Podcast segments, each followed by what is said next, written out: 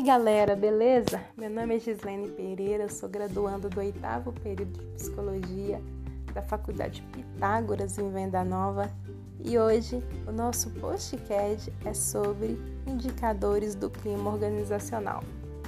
Nós vamos entender como saber se o clima da organização está bom ou ruim a partir dos indicadores do clima organizacional. Mas antes, vamos entender o que é clima organizacional?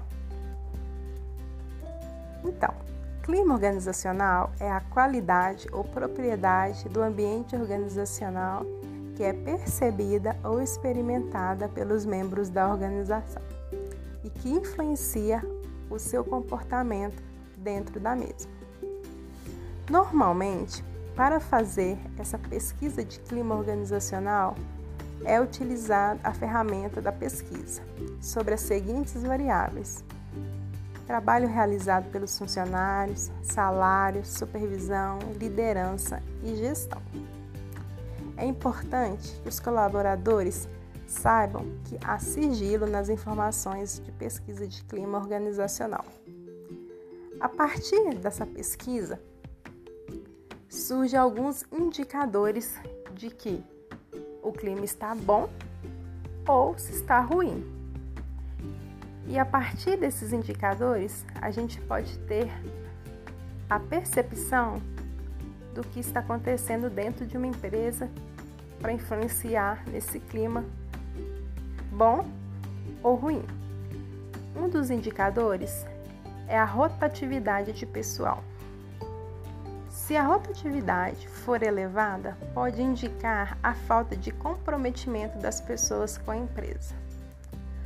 Outro indicador também é o absenteísmo, porque quando elevado, indica a falta de comprometimento com a empresa.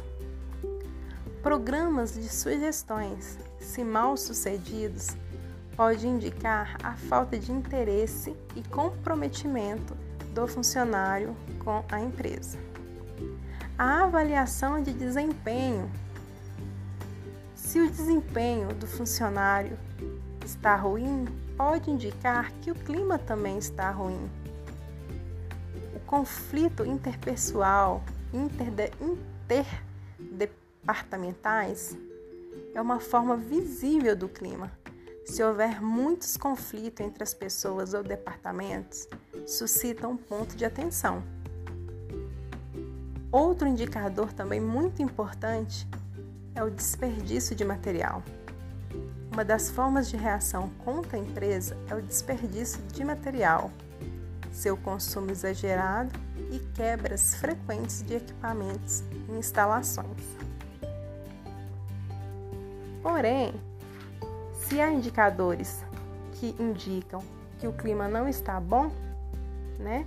Há também indicadores de que o clima é positivo, como a equidade, a realização e o companheirismo.